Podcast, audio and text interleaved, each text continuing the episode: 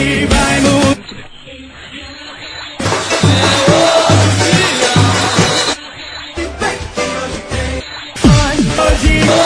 Hoje tem! Olá, galera! Hoje tem clássico das emoções, o sétimo encontro entre Náutico e Santa Cruz na temporada 2017. A gente está falando aí desse encontro entre Alvirrubos e Tricolores, com o Timbu mandante em partida válida pela 14ª rodada da Série B do Campeonato Brasileiro, partida que será disputada na movimentada Arena de Pernambuco, vindo sendo movimentada como nunca antes, inclusive, aí na história, na sua história, né? É, agora com Santa Cruz, Náutico Esporte jogando de maneira recorrente na Arena de Pernambuco. Eu, Celso Chigami, estou aqui com Lucas Fittipaldi, também com Rafael Brasileiro, para a gente analisar as nuances dessa partida. Só lembrando que neste sábado também tem Companhia do Chopp e tem Duo Nós tocando lá, um MPB moderna, fazendo um som muito bacana. Uma apresentação pô, que realmente tem tudo a ver com a cara da Companhia do Chopp. E ninguém melhor do que você, Rafa, para falar da Companhia do Chopp. Você que é frequentador assíduo lá da Cia do desde sempre. Eu sou frequentador, sou quase morador. Quase morador. Que meu amigo, eu tava olhando aqui com a patrulha essa semana. O, o, aí é brincadeira, que ali acho que não tá achando de marinha. Aí o negócio é bronca. Eu tava olhando o cartão de crédito eu, da, do mês passado com a patrulha, meu amigo, era muito nome acompanhado do, do show. Eu disse ainda bem que ele fez a parceria para dar uma aliviada nisso aí. Mas, olha, quem, quem for amanhã tarde lá não vai se arrepender não. Que é o projeto Sunset da Companhia do Chopp. Ou seja, a partir de 5 e meia da tarde ali. Eu fui lá há duas semanas no, no, nesse projeto. É um projeto, pô, muito, muito gostoso, velho. Um ambiente muito agradável. Pô, tem tudo a ver com ali, ali com, a, com o espírito da Zona Sul, né? A gente tá falando da, de, uma, de um lugar que é meio que no coração, né? De boa viagem, né, Rafa? É, no coração mesmo. E aquele negócio, você vai, vai pra, lá, pra lá tarde, sei lá, sai da praia, depois do almoço com a família, reunir os amigos, quando gente tá lá, aquela MPV moderninha tocando, se cria um ambiente bem agradável, como você mesmo falou, Celso. E lembrando é, que é melhor, churrasqueira é daquele jeito. É a oh, melhor, tá. Rafa. É a melhor saída de praia do Recife. Viu? Disparado, disparado. Você não tem a dúvida. Disparadíssimo, sem dúvida. Sem dúvida. E Lucas, Lucas é um menino da praia agora, né, Lucas? Menino da praia, toda a vida. Sempre gostei muito do Oceano Atlântico. homem do fonte, homem do fonte. Consegue morar mais de duas quadras, né? É, o problema é, é a mulher, né? A patroa que fica no pé, né? O domingo já é certo, aí o, o sábado, porque dependesse do, do companheiro aqui, era sábado, era domingo. Mas aí tem, tem, que fazer certas escolhas, né? Durante o final de semana. Não dá para ser tanto como, a gente, tanto como a gente gostaria. Mas, na medida do possível, a gente vai ajeitando daqui dali. E foi no fim, a gente tá na praia. E depois na companhia do shopping. Pois é. Então, corre lá, galera.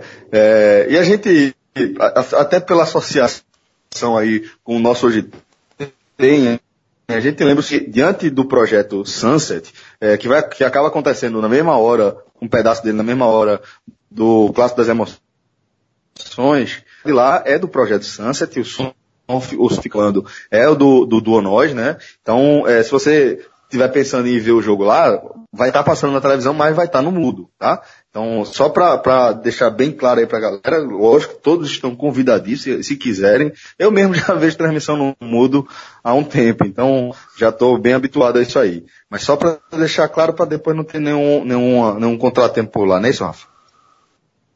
Isso mesmo, Celso. E assim, se você vai estar tá lá assistindo o jogo, não tem problema, puxa o Twitter, acompanha a gente lá nos nossos comentários, é, que a gente vai estar assistindo o jogo para depois fazer um telecast especial aí. Eu vou estar na Arena de Pernambuco Sim, também. Exatamente. Então acompanha a gente pelo Twitter e vê o jogo lá na companhia com a musiquinha de fundo, tá bom demais. Eu garanto tá uma coisa a você, eu garanto uma coisa a você. O chopp, as comidinhas lá, o cardápio da companhia do chopp e o ambiente, a musiquinha que vai estar tocando, é muito melhor do que o que você pode ouvir na televisão.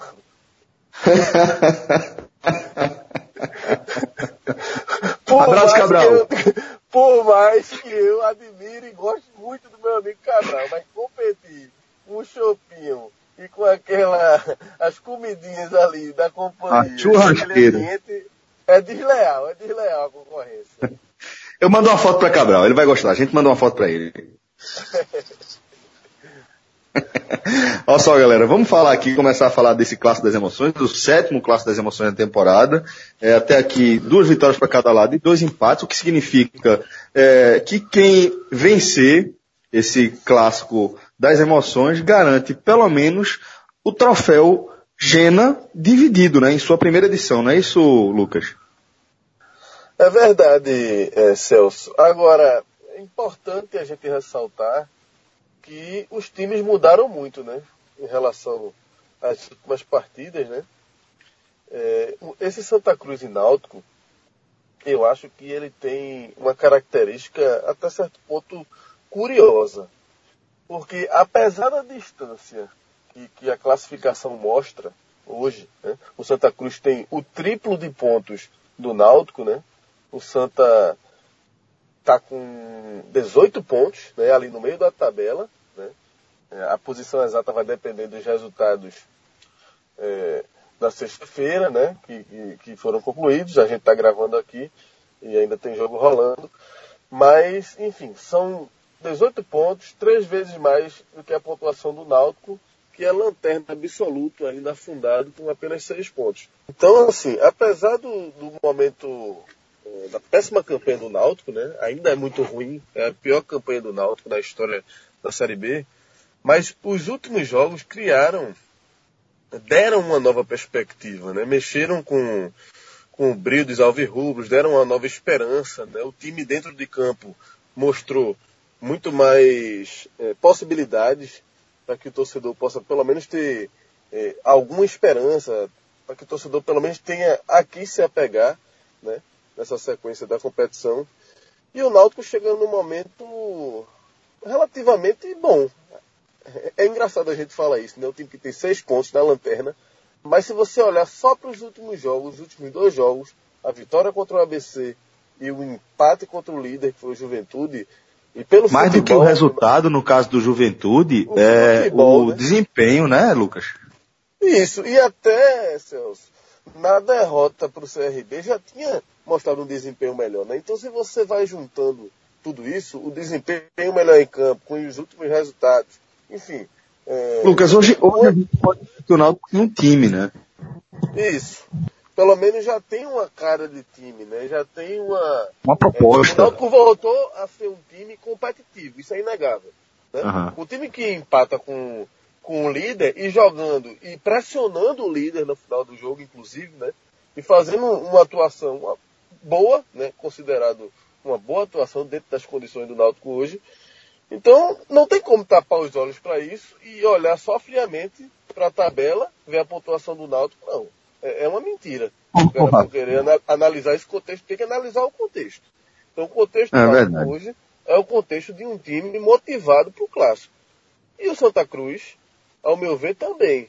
Porque apesar do empate com, com o Luverdense, a chegada de Givanildo, a vitória na estreia por, de Givanildo por 3 a 0 sobre o Brasil, claro que criou uma empolgação muito grande naquele momento. O Santa encostou ali no G4 e depois veio o empate lá e não só pelo resultado, mas o desempenho no jogo contra o Luverdense fora de casa não foi muito bom. Então deu uma puxada no freio de mão na empolgação, né? Já gerou é, muitas insatisfações, voltaram aquelas dúvidas, as interrogações aquela velha pergunta, qual é o campeonato do Santa Cruz, realmente vai ser um forte candidato ao acesso, apesar de tudo isso, eu acho que o Santa também chega muito motivado para esse clássico e por conta do, da possibilidade que ele tem também de com uma vitória novamente se aproximar ali do G4.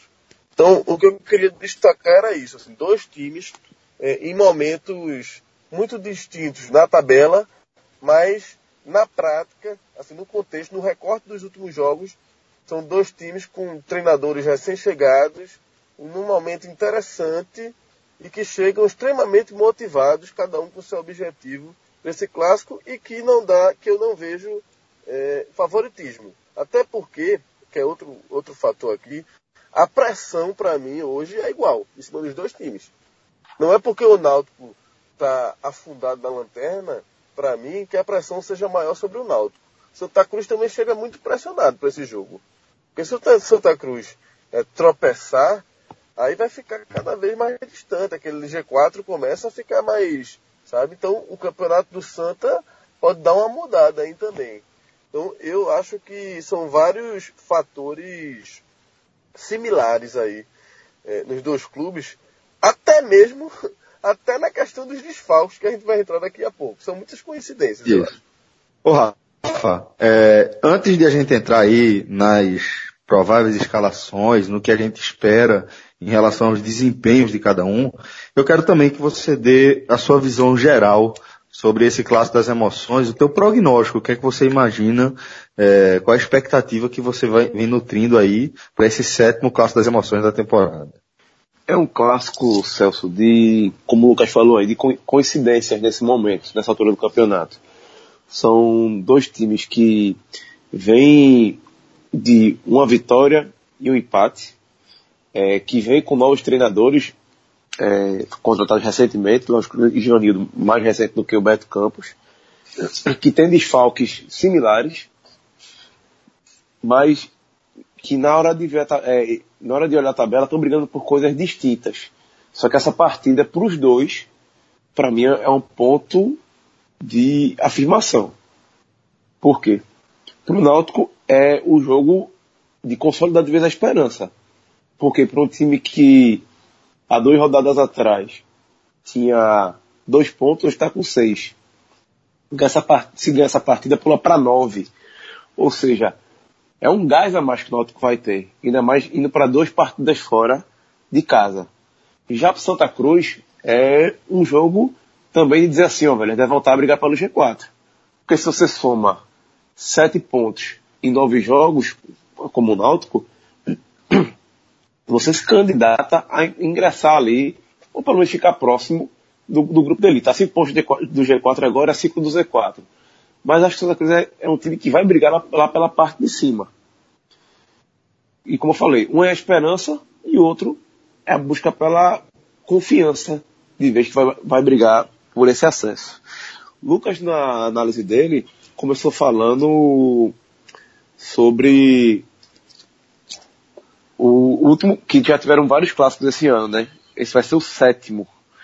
E o último é, é bem curioso, porque depois da, de perder o terceiro lugar no Pernambucano para o Santa, o Náutico foi totalmente reformulado. Eu olhando a escalação aqui, o Náutico, daquele time titular, do time titular, deste sábado só vai ter um jogador. Algum dos dois quer arriscar e chutar? Vocês querem arriscar quem é o jogador? Impressionante. Eu não vou nem arriscar, mas já digo que é, é impressionante esse, essa sua observação aí, viu, Rafa? No, no período de tempo não, tão eu... curto, uma mudança não, eu vou... drástica. Lucas, dois meses, praticamente, dois meses não, um mês e 29 dias, para a gente ser mais exato. Que foi no dia 16 de maio, no Arruda, que teve esse jogo. Ou seja, dois meses depois, o Náutico só vai ter Eric como titular novamente. Impressionante. Em aquela partida. Quando, quando eu comecei minha análise citando isso, né, que apesar do, do, do retrospecto do ano, é, esse era um clássico totalmente diferente, sobretudo porque os times eram muito diferentes em relação aos jogos anteriores, mas eu não imaginava que fosse tão acentuada essa diferença. Apenas Eric, realmente, até eu fiquei surpreso agora, confesso. Pois é, eu também. Olha só, é, Rafa, o, o Náutico, ele vai ter aí a 14 quarta escalação na temporada e Beto Campos, ele já confirmou que deve promover a estreia de Diego Miranda, né? O meia deve entrar na, na vaga de Ávila, que atuou improvisado como ala no, no empate com Juventude. E no ataque, caso o Gilmar realmente tenha aí o seu veto confirmado, o favorito é Jerônimo, né? Que, que o prato da casa ele já vem substituindo Gilmar nas últimas rodadas, né? Isso mesmo, Serve muito. Vai, Rafa, vai. Eu, tá, eu ia acabando Não? entrando aqui, mas pode ir lá. É, é, o, o, Jerônimo, assim, teoricamente não seria nesse jogador para entrar, Celso. Seria o, o Alisson, que foi contratado como esperança de ser artilheiro no começo da temporada, tratado como um menino de ouro, que veio do Atlético Goianiense. Mas, no fim das contas, entra treinador, sai treinador, e o Alisson não consegue render o esperado. Por isso que o Náutico deve arriscar de Jerônimo. Lembrando que Gilmar, assim, está colocado como dúvida ainda, se mostrou confiante, mas é muito difícil que ele jogue. Mas Gilmar também já seria não seria a primeira opção. A primeira opção náutica é o Vinícius, mas como ele já está vetado por uma lombalgia durante toda a semana, o Gilmar seria a, a, a primeira opção. Se Beto Campos agora escala o Alisson seria uma grande surpresa. Pode falar, Lucas. Agora, só assim, Rafa, momento pior possível, né, para Gilmar sair do time, né, por essa lesão, porque era um cara que vinha sendo extremamente contestado, né, colocado em xeque, é, porque realmente vinha muito mal, né, assim como toda a equipe, e justamente no momento que ele cresceu, né, que ele fez, é, fez o gol da vitória contra o ABC, foi dele o gol contra o Juventude também, né, e ficar de fora justamente para quebrar esse embalo, quebrar essa sequência logo de um clássico, pior momento possível para Gilmar sair desse time, né? Pior momento possível, total. É, Ainda mais num, num, num time que está, como já falou, o Celso já falou, é a 14 escalação. Tudo bem que não é uma coisa fora do comum na Série B. Isso acho que acontece com praticamente todo treinador. Dificilmente consegue repetir a escalação de uma partida para outra, porque tem suspensão, tem lesão, o desgaste é muito grande, é dois jogos por semana, viagens longas. Por exemplo, na próxima semana vai jogar em Belém e depois vai jogar em Londrina. É, é massacrante. E ano passado isso aconteceu muito com o Náutico, mas por conta de lesão era o mesmo elenco. E agora não, o Náutico está trocando de elenco durante a competição. Isso é uma coisa que complica demais. Para vocês terem ideia, o levantamento que eu fiz aqui, o Náutico na primeira partida da temporada, que foi contra o Uniclinic com 4 a 0 ele usou sete jogadores da base, certo? Nessa partida, se o Jerônimo entrar, o time titular terão três. Mas, caso ele não entre, vão ter dois, só que é o Eric e o Felipe Gabriel, que era um jogador que ninguém tratava nem como a possibilidade de ser escalado e está se firmando como zagueiro titular do Náutico. Uma coisa assim surpreendente. A, a, a utilização desse jogador. Agora, é, aos poucos, Beto Campos já colocou jogadores de, de, sua confiança. Né? Diego Miranda é jogador de confiança dele.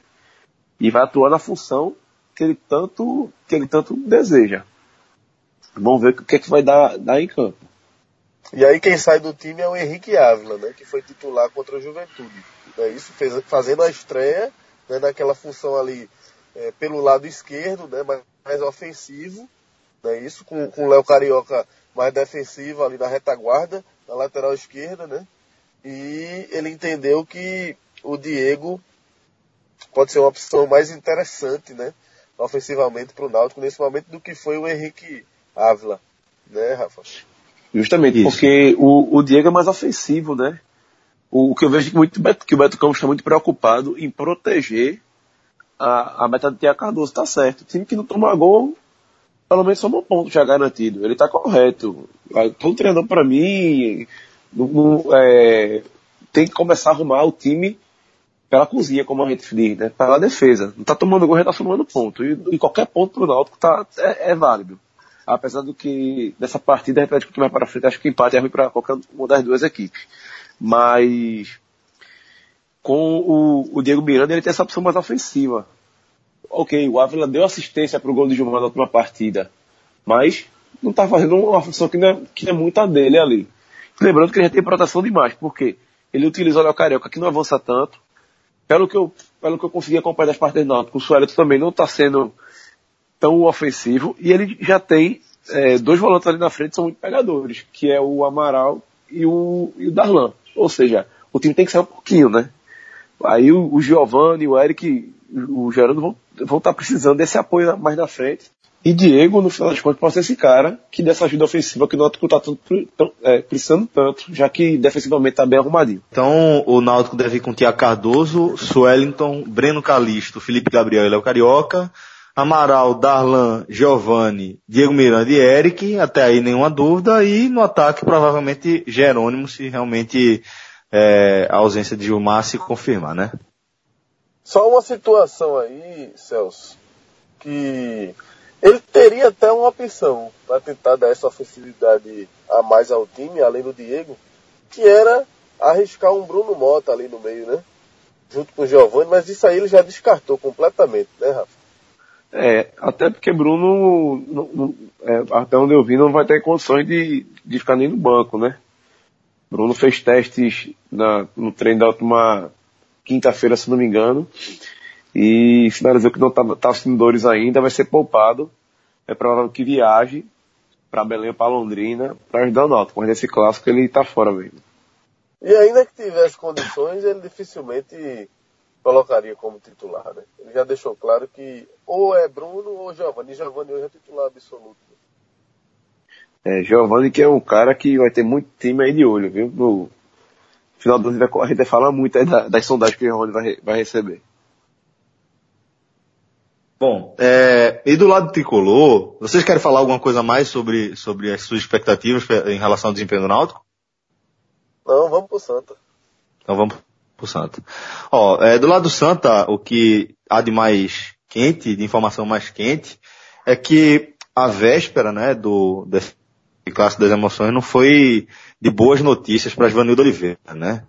Porque apesar de, de, ele poder contar com os retornos de, de Léo Lima e de Bruno Paulo, Givanildo acabou recebendo, tendo duas péssimas notícias aí, que foram as ausências de, de a, do atacante Ricardo Bueno e também do meio Thiago Primão, né? O treinamento realizado na, enfim, aprazível região de aldeia, né? E com isso, esses dois, Ricardo Bueno e Thiago Primão, dois dos principais nomes do Náutico, aliás, do Santa, na Série B, estão vetados para o clássico das emoções. E além disso, Givanildo ainda não conta com o Eli Carlos e também com o Nininho, né, Rafa? Isso mesmo. A total são, teoricamente, três desfalques no time titular e mais um que poderia ser utilizado no segundo tempo, que é o Primão. É, para mim, o que vai fazer mais falta é o Ricardo Bueno, que apesar de ter feito a partida primorosa contra o Luverdense, deixou a desejar, é um jogador que centroavante que sai da área, centroavante moderno, fez um, um golaço contra o Brasil de muito longe, porque sai da área para buscar a bola, é voluntarioso quando não é fominha, que eu já falei aqui desse lance do, contra o Brasil pelo Pelota ele poderia dar assistência pro João Paulo e preferiu seguir sozinho na jogada, mas enfim, é um jogador que dá muito mais opção do que o Pitbull ou Parra, que seriam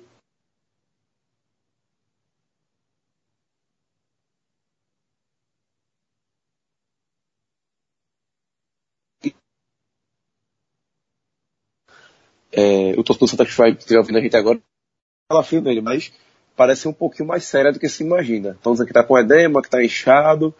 É, eu já soube que já tem o resultado do exame de imagem, mas que o, a assessoria de imprensa vai divulgar apenas. Enfim, tá um mistério muito grande do que essa lesão do, do Ricardo. Vamos, vamos, é, assim, eu torço que não seja nada grave, porque depois daquela novela todinha, antes do jogo do Inter, sai, não sai, é, que ele já tinha lesionado o joelho também, e agora ele ficar um, um tempo a mais no estaleiro, é bem preocupante pro, pro Santa Cruz. Eu acho que é Lucas. mais um fator, eu acho que é mais um fator para equilibrar ainda mais esse, esse clássico, a ausência de, de Ricardo. Porque, assim, apesar dos momentos das duas equipes, como a gente já falou lá no início, estarem bem parecidos e, e, e pelo menos não estar tá vendo favorito, esse clássico. Mas ele seria o grande nome do clássico das emoções, né? Outra coisa, a gente, assim... É, é, assim pelo menos em relação à expectativa. Eu quero dizer que seria um jogador que, que, se a gente for falar em relação a nível técnico e momento, é o jogador, o principal jogador desse clássico das emoções. Sim, seria. Talvez, eu não sei se a gente poderia cravar ele, mas pelo momento sim. Pelo momento sim. De repente Eric pode ser um personagem desse clássico, se voltar. Do lado do certamente. Isso, se, se viver um, uma tarde inspirada, né? Mas assim, a ausência de Ricardo, ela equilibra, é, reforça esse equilíbrio é, do clássico. É, porque assim, apesar de tudo que a gente falou aqui, se você for olhar friamente, o Santa Cruz ainda é um time é, mais arrumado do que o Náutico, né? mais consolidado. É, a, a, arrumação recente do Náutico, a evolução, o, o grau de evolução que, que, o Náutico teve ainda é muito recente. Né? A gente está falando aqui de dois jogos. Né? E o Santa Cruz já é um time em outro patamar. Né? Mas, por todo o contexto, como a gente já falou antes, a gente vê esse equilíbrio. Né? Só que a saída do Ricardo, o atacante, sem dúvida, o atacante do Santa Cruz que tem mais recursos, né? o cara que é a referência ofensiva do Santa Cruz hoje, tem um peso é, muito grande. Muito grande nesse jogo. Para mim, sem dúvida, é o maior dos desfalques do Santa. E aí, pelo menos, Givanildo, para compensar um pouco, vai ter alguns retornos importantes. Né? É, Celso pode até pontuar aí na escalação, mas a gente sabe que está voltando o Léo Lima, né? Bruno Paulo, que é um atacante que vinha sendo titular também, mas que devem ficar como uma opção no banco, né? Então, vamos lá para a escalação do Santa, Lucas. É, Santa vai com Júlio César, Gabriel Vadies, segundo meu querido professor de castelhano Rafael Brasília. Eu sou não inglês. Brasileiro, brasileiro, brasileiro. Brasileiro é italiano, pô. não, pô, é espanhol, pô. Lucas, pega espanhol, não. Pô. Brasiliano, pô. Brasiliano não é italiano, não é? É. Brasiliano, é, é. brasileiro, pô, brasileiro. Sim, pô, é porque, é porque os caras falam brasiliano, pô. Mas segue o jogo, segue a escalação aí, meu irmão. Lucas, faz o seguinte. Então, depois de Gabriel Vadies, você segue com o Jaime. E o que é que você acha? Gabriel Valhes, aí Jaime, Bruno Silva e Thiago Costa, Wellington César, Derlei, João Paulo, Augusto, André Luiz e Aleph Pitbull no lugar de Ricardo Bueno. O é, que é que vocês acham dessa escalação? De fato, é o que o técnico Ivanildo Oliveira tem de melhor? É, como é que vocês acham que vai ser a proposta do Santa para encarar esse clássico das emoções na arena? Eu acho que para esse jogo, sim, é o que o Givanildo tem de melhor.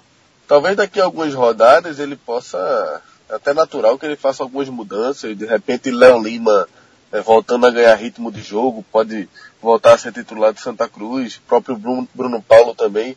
Mas a verdade é que o Givanildo chegou há pouco tempo, os caras vinham parado, encostados no departamento médico, e sequer tiveram é, oportunidade ainda né, com o Givanildo. Não jogaram ainda com o Givanildo, então é natural que retornem como opção no banco. E Givanildo vai privilegiar jogadores que, que, ele, que estavam à disposição e que renderam bem com ele. Né? O caso de Augusto, né? que fez bons jogos, aí do, fez, marcou gol, enfim, apareceu e teve bom rendimento como titular é, a chegada, desde a chegada de Givanildo. E o próprio João Paulo também, né, no meio de campo, André Luiz que voltou. Então eu acho que nesse momento é a escalação mais pertinente e a escolha também do, do Pitbull para a vaga do, do Ricardo, acho que também foi a mais, mais coerente nesse caso, Givanildo. Rafa, é... É... pode seguir, pode seguir, Rafa. É, Lucas, na, na, é, para mim o grande retorno vai ser o do André Luiz, que ficou fora da última partida e é um jogador que, em algum momento dessa Série B, eu afirmava sem medo algum que ele estava sendo o melhor jogador de Santa Cruz na Concordo. competição. E eu acho que o, o Léo Lima e o Bruno Paulo, provavelmente se entrarem, se entrarem, vai ser lá para os 20, 25 do segundo tempo, pelo que eu vi hoje, no, pelo que eu vi no, no último treinamento. Bruno Paulo participou do rachão, mas assim que acabou o rachão já saiu. Não participou de bolas paradas, até para não levar muito desgaste. Léo Lima também treinou normalmente, mas você vê que não está naquele ritmo ainda acelerado, até porque eles voltaram direto essa semana, mas são dois jogadores que podem fazer a diferença para o Santa Cruz. Fizeram contra o Ceará, os dois marcaram gols lá no Castelão, contra o Givanildo, por sinal. E Givanildo deve ter na memória que eles são capazes de fazer mas são opções para o segundo tempo. Sobre o Pitbull, eu tenho notado o Pitbull um pouco mais empolgado depois que depois da troca de treinador. botou uma bola na trave lá em, em Lucas do Rio Verde. É, vai ter uma chance agora porque o Ricardo Bueno está lesionado. Mas não sei porquê, Lucas. Eu daria uma, uma chance ao Facundo Parra nessa partida.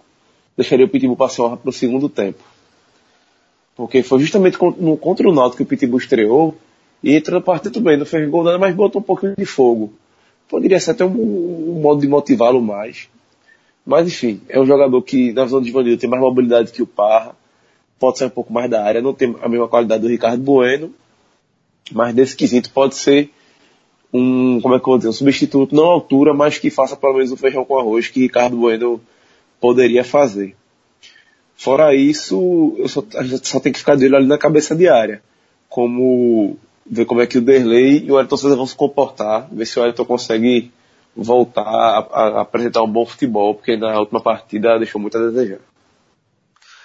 Mas, além da, da questão das quatro linhas, a gente não pode deixar de analisar o Santa Cruz para esse clássico das emoções dentro de um cenário muito perigoso é, e que a gente conhece bem o roteiro, né? Que é o cenário de falta de pagamento de salário. E o Santa, ele já entra num cenário que já é o segundo estágio. Esse segundo estágio, ele é o estágio mais complicado, que é o seguinte. É, havia para esta sexta-feira a promessa de pagamento dos salários, né? E isso não aconteceu. E é, existe uma, uma questão dentro do futebol onde a gente analisa falando dentro da realidade do futebol brasileiro, onde atrasos salariais ainda são, infelizmente, uma rotina, mesmo nas principais competições do país, entre os times das, que disputam as principais competições do país, é, isso faz com que exista uma tolerância ao atraso. O atleta, desde as categorias de base, está acostumado a viver com essa realidade e existe uma tolerância a, ao atraso salarial. Desde que a diretoria trabalhe com transparência e que principalmente cumpra a promessa de pagar na data que havia sido acertado, né? A partir daí, cresce uma animosidade dentro do elenco, e aí a gente sempre entra naquele debate, eu sempre fico do lado dos atletas nesse, nesse argumento de que eles são profissionais como quaisquer outros, e têm o direito de parar e de reclamar em caso de não cumprimento do pagamento de salário, que é a contrapartida pelo seu, pela, pela sua é, mão de obra, né? Então, é, a gente não pode deixar de analisar o Santa dentro desse cenário de crise, não é isso, senhores? E até porque, Celso, é, foi, um, foi um ponto que Givanildo bateu forte desde a sua primeira entrevista coletiva, quando assumiu o comando do Santa Cruz recentemente. Né?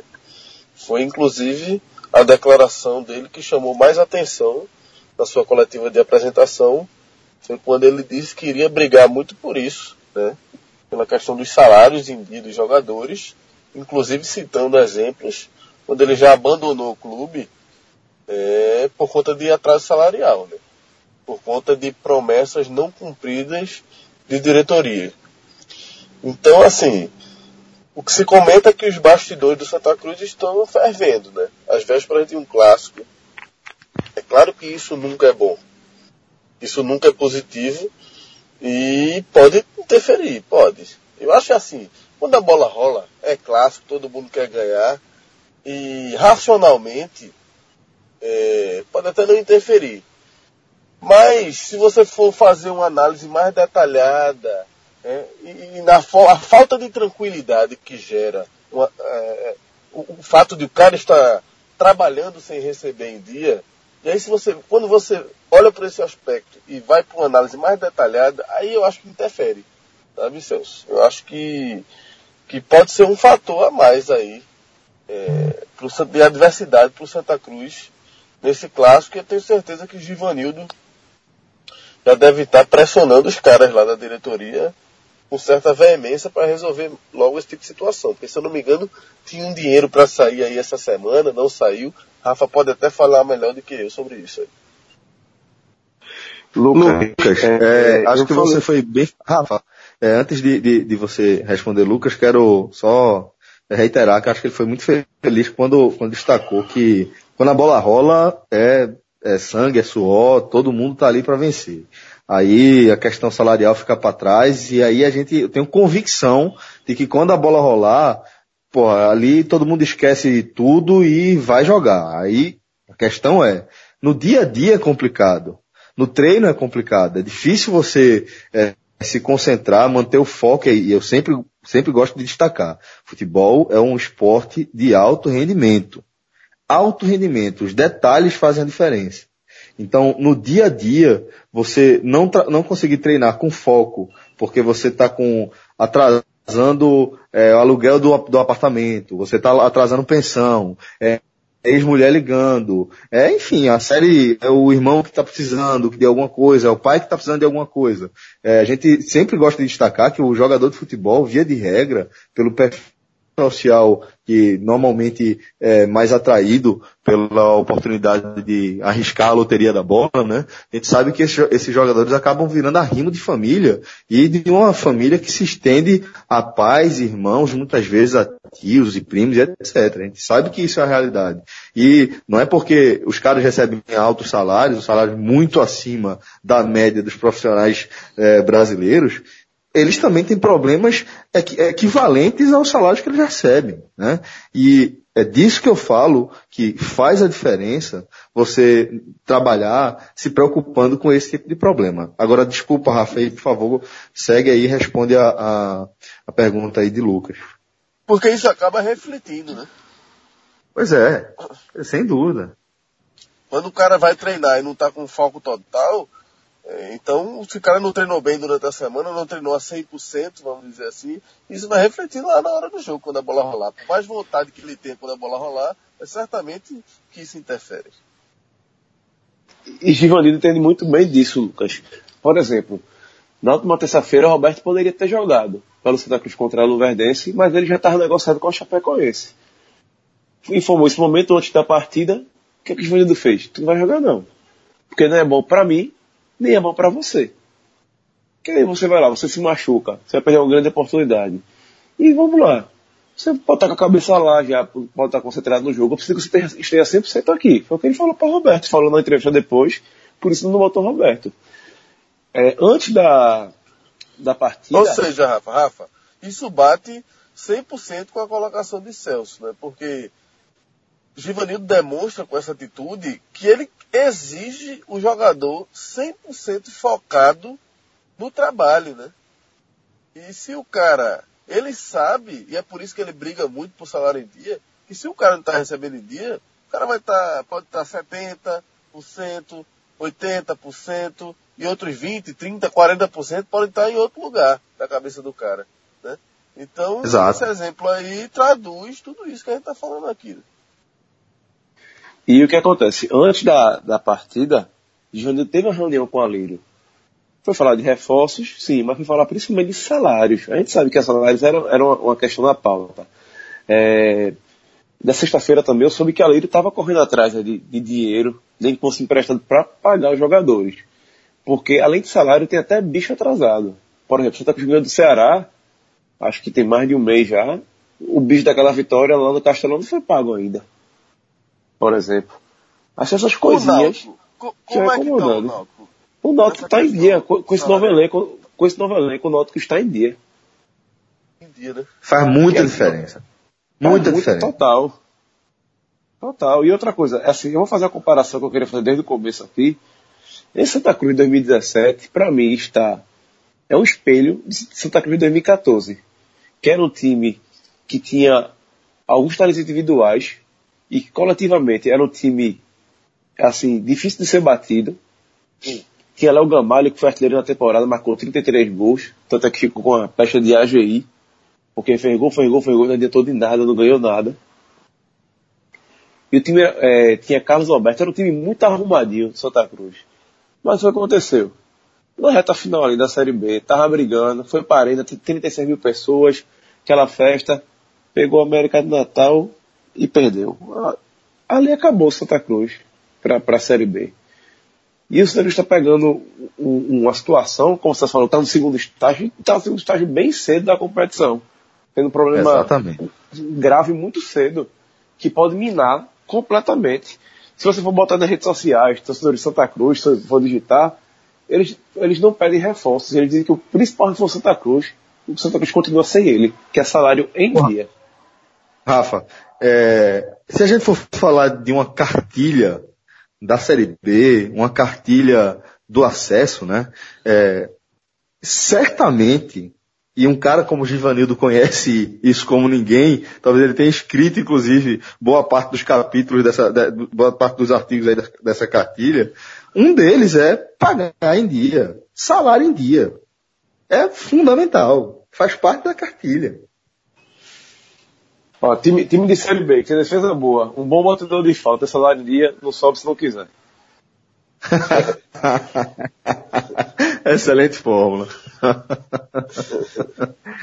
Bom, é, o clássico das emoções terá Elmo Alves Rezende Cunha, de Goiás, como árbitro, e a dupla de, de bandeiras também de Goiás, Bruno Rafael Pires e Edson Antônio de Souza.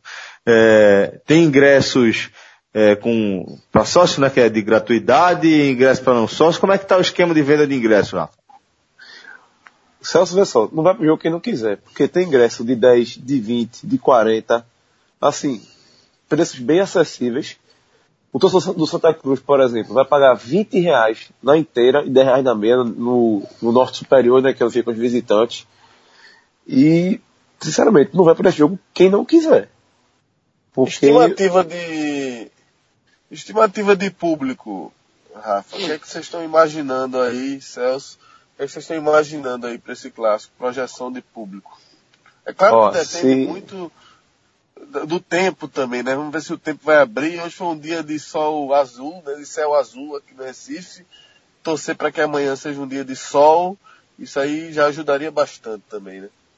Eu acho, eu acho que dá para ter uma, uma expectativa positiva de público, é, porque a torcida do Náutico, a, a último, o último contato da torcida com o time foi o reconhecimento ao desempenho diante do Juventude, apesar de o empate ter sido um resultado ruim no, diante do, do cenário onde o Náutico se inseriu, né?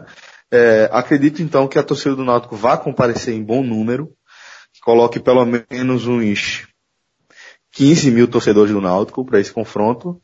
15? Tá, é doida. Dá não. Eu acho muito. Eu acho muito. É muito. Mas, mas tu se acha, botar 10, eu acho que se botar 10 tá bem posto.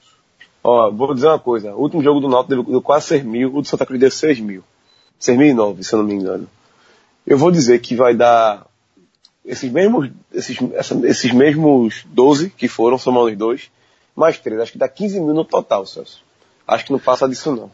Infelizmente. É. Porque, como eu tô falando, é jogo no horário bom, quatro e meia da tarde, no estádio bom, ok. A gente já falou aqui mil vezes, quando dá pra chegar é ruim, mas meu amigo, vá mais cedo.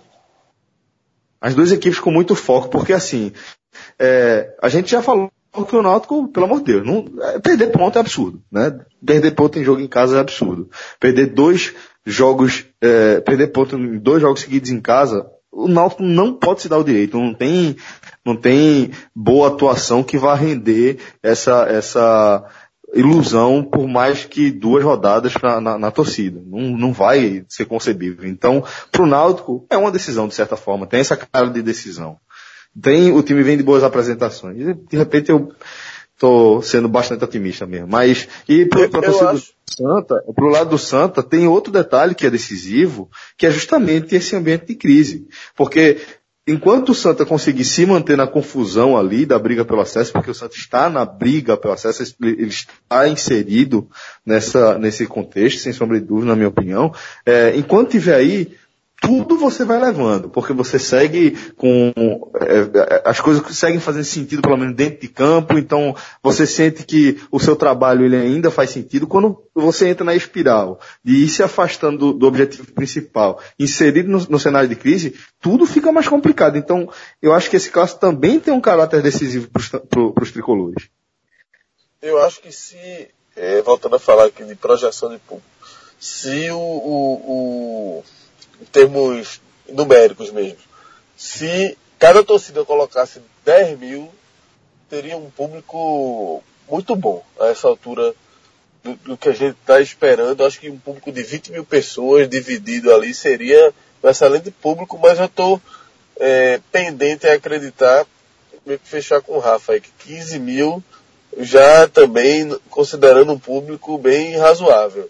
E a decepção para mim é se, é se ficar ali entre. Pode, porque pode ser que aconteça. De dar 10 mil torcedores amanhã. Não, não descarta essa possibilidade. 10, 11, 12 mil. Aí eu não, eu, decepcionante, eu, mas. Eu não descarto da menos de 10, Lucas. Não, não seria novidade nenhuma para no clássico menos de 10 mil pessoas. É, mas aí seria muito. Mesmo sendo no, mesmo sendo no, no, no fim de semana, mesmo sendo um jogo decisivo. Assim, a gente já falou dessa tecla aqui várias vezes. O torcedor está preferindo assistir o jogo em casa, do que ir para o estádio, que infelizmente me entristece muito, porque eu sou um cara que fui criado em estádio, gosto de frequentar estádio, e acho que você tem outra experiência, totalmente diferente do que ver pela TV. Eu estou me apegando muito ao, ao, público do Náutico contra o Juventude, né, que foi um jogo à noite, acho que na terça-feira, né? E foram quase 6 mil alvirrubros, né? Eu estou imaginando que é, mais alvirrubros irão a campo, porque os que foram saíram de lá aplaudindo o time, né? Não se arrependeram de ter ido pro, pro jogo. Então, eu acho que estou apostando aí pelo menos 8, 9, talvez 10 mil alvirrubros na arena amanhã. E o torcedor do Santa Cruz eu acho que vai meio que igualar o do Náutico. Vamos ver, vamos ver. É, é uma questão que eu estou realmente na expectativa para saber se público de amanhã. E agora eu vou para aquela pergunta deliciosa, né, que a gente só tem a perder e a galera só tem a ganhar. é, palpite de vocês para o resultado e, por favor, empate. É, lembra que a escolha morre, né? Então, o João Grilo está de férias, escolha ou morre, clássico das emoções, vencedor. Né? Não tem empate. Escolha ou morre, Lucas, pelo amor de Deus. Não me decepcione, não. Só lembrando que empate é horrível para qualquer um dos dois lados, viu? É... Concordo, concordo. Para qualquer um, por dois lados, é horrível. Eu vou de Náutico. E aí? Náutico? Tem que dar placar, é? Não, não, não, não. É só o vencedor mesmo. E você, Rafa? Se Ricardo Bueno tivesse em campo, eu ia de Santa, mas sem ele eu vou de Náutico. Olha aí, senhor. Não, Bom, então eu vou de Santa Cruz. Para mim pesou também. É, a ausência de Ricardo pesou muito. Eu não vou mentir não. Quando, no, hoje no treino, quando a gente soube que Ricardo estava fora, eu estava lá de Lucas do Globoesporte.com, nosso companheiro de, de trabalho, eu falei para isso para ele, na hora, ó, se eu já estava achando que o Náutico tinha grande chance de fazer frente ao Santa Cruz, por, por estar tá com a defesa mais arrumada, por estar tá até mais no desespero do que, do que o Santa, assim, pela situação, acho que entra com uma dose maior de, de adrenalina, de, de, de instigação. A, sem o Ricardo Bueno, para mim, a força do Santa Cruz cai muito. eu concordo com vocês. Eu, é, eu concordo com vocês, mas eu vou de Santa porque eu acho que esse time do Santa está mais acostumado a jogar decisão. Eu acho que é um time mais cascudo. E eu realmente dou um peso de decisão a esse clássico das emoções. Então vou de Santa. É, enfim, vamos ver aí, né? Vocês têm ponderações finais? Tenho nada, meu amigo. Vamos embora. Beleza, vamos lá, galera. Então, um forte abraço a todos. Hoje tem clássico das emoções. Valeu, galera. Tchau, tchau. Valeu, abraço.